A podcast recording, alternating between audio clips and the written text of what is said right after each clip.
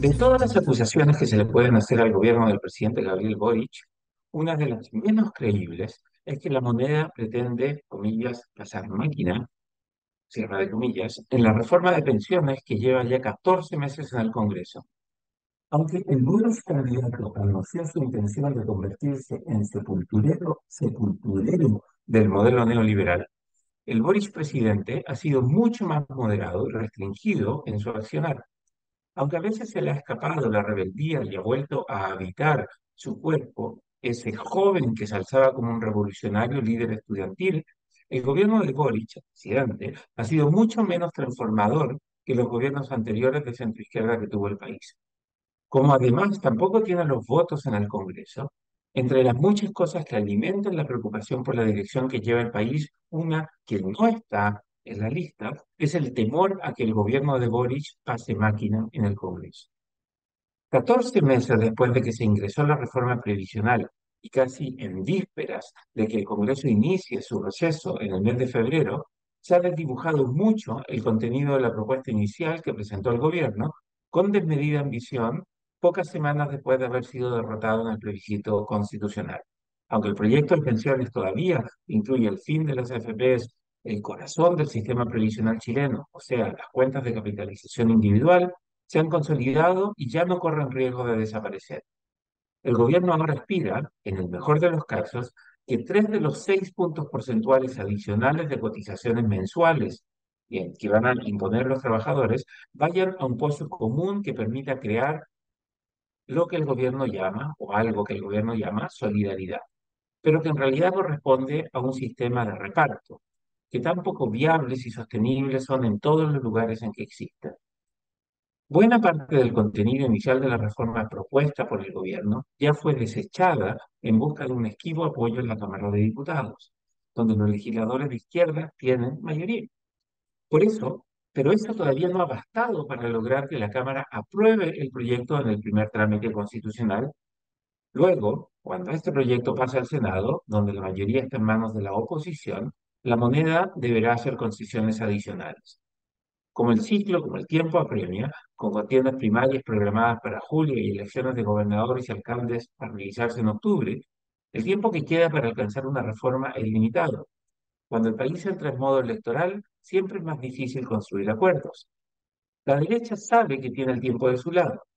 Aunque la opinión pública está agotada después de siete años de fallidos intentos de reformar el sistema de pensiones, hay voces en la derecha que piden esperar hasta el próximo gobierno para estar en mejor posición de negociación.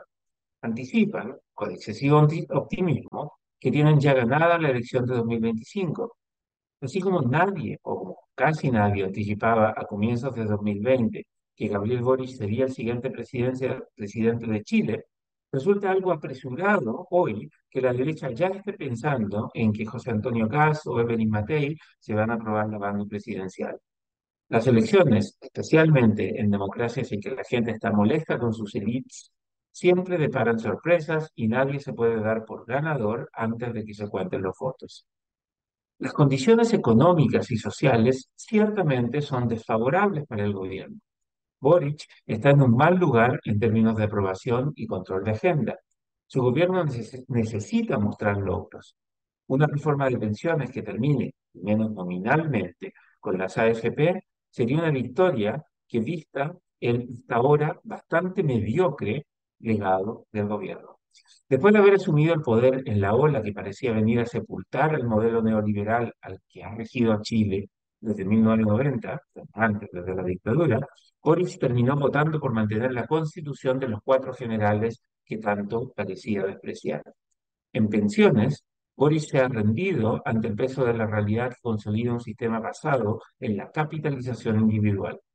Aunque para muchos sea un premio de consuelo, Boris puede convertir el cambio del nombre de las AFP y la asignación de tres de los seis puntos porcentuales adicionales en su cotización en su gran reforma de pensiones que ayude a darle al sistema de capitalización individual un pequeño sabor al sistema de seguridad social. Es cierto que hay razones para desconfiar del gobierno. Hace poco más de un año, con especial irresponsabilidad, el gobierno indultó a varios delincuentes con amplio prontuario, argumentando que eran luchadores sociales. El gobierno también ha tenido mano blanda con la corrupción en sus propias filas. Su incapacidad para enfrentar adecuadamente la delincuencia desatada es especialmente decepcionante. Boris no es un buen administrador y no ha sido capaz de poner orden en filas oficialistas. Tampoco ha sabido dibujar una hoja de ruta. El presidente parece más feliz subiendo cerros, escalando cerros, que llegando a trabajar a la moneda. Pero como nos quedan dos años más de gobierno, tiene sentido querer aprovechar el, tiempo para encontrar un acuerdo que consolide el sistema de capitalización individual y que sea firmado por el presidente más de izquierda que ha tenido Chile desde el retorno de la democracia. Más, este acuerdo bien pudiera terminar con los seis puntos de cotizaciones adicionales en las cuentas individuales si la derecha se ordena y el gobierno sigue cometiendo errores no forzados. El libero, la realidad como no la habías visto. Haz que estos contenidos lleguen más lejos haciéndote miembro de la red Libero.